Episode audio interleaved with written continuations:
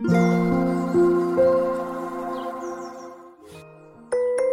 の番組はティーママカフェ著書情報音楽絵本読み聞かせなどのチャンネルです。お聞きくださりありがとうございます。カフェでいる感じでどうぞおくつろぎくださいませ。テ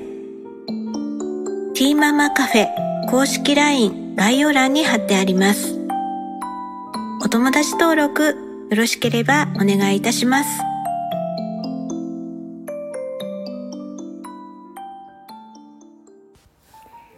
はい、皆さん、えー、ティーママです、えー、ありがとうございます。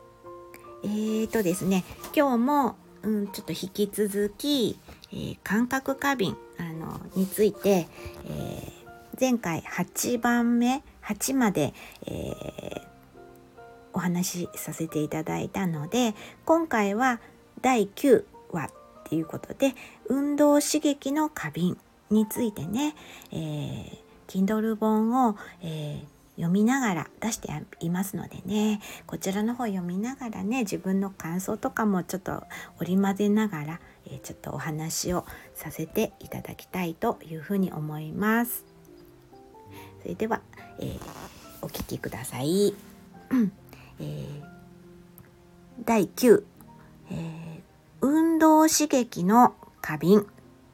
ということで、えー、運動刺激の過敏さもこれもまた、えー、感覚過敏の一つです。いろいろな運動伝播や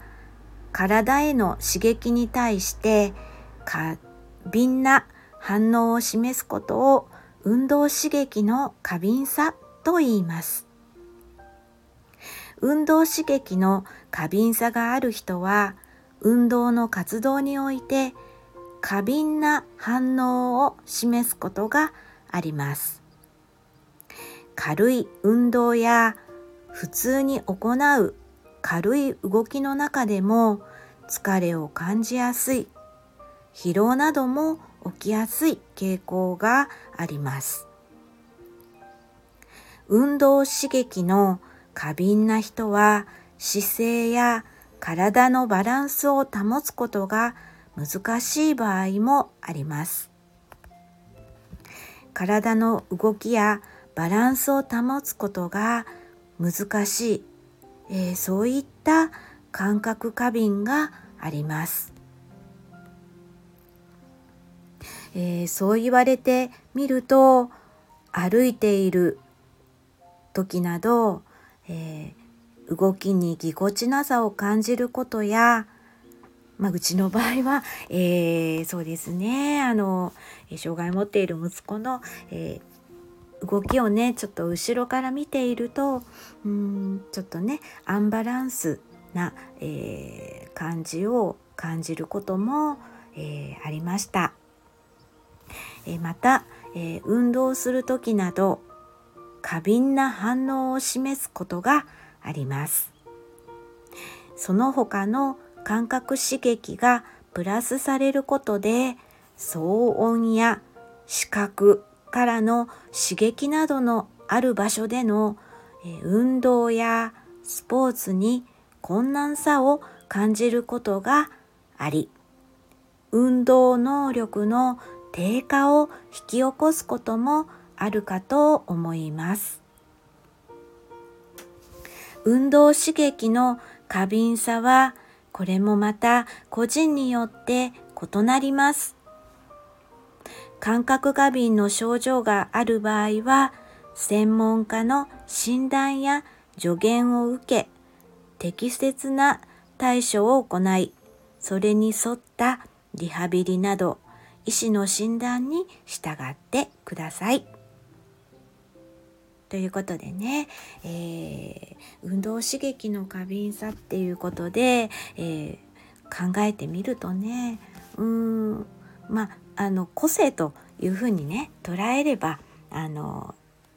まあねそそれなんですけれども、えー、まあねこういった、え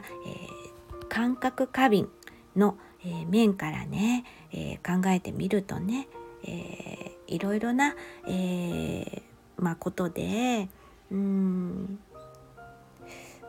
ちょっとねあのうん。日常生活の、えー、上でねちょっとこう不便さを、えー、感じることっていうのがね、えー、どうしてもね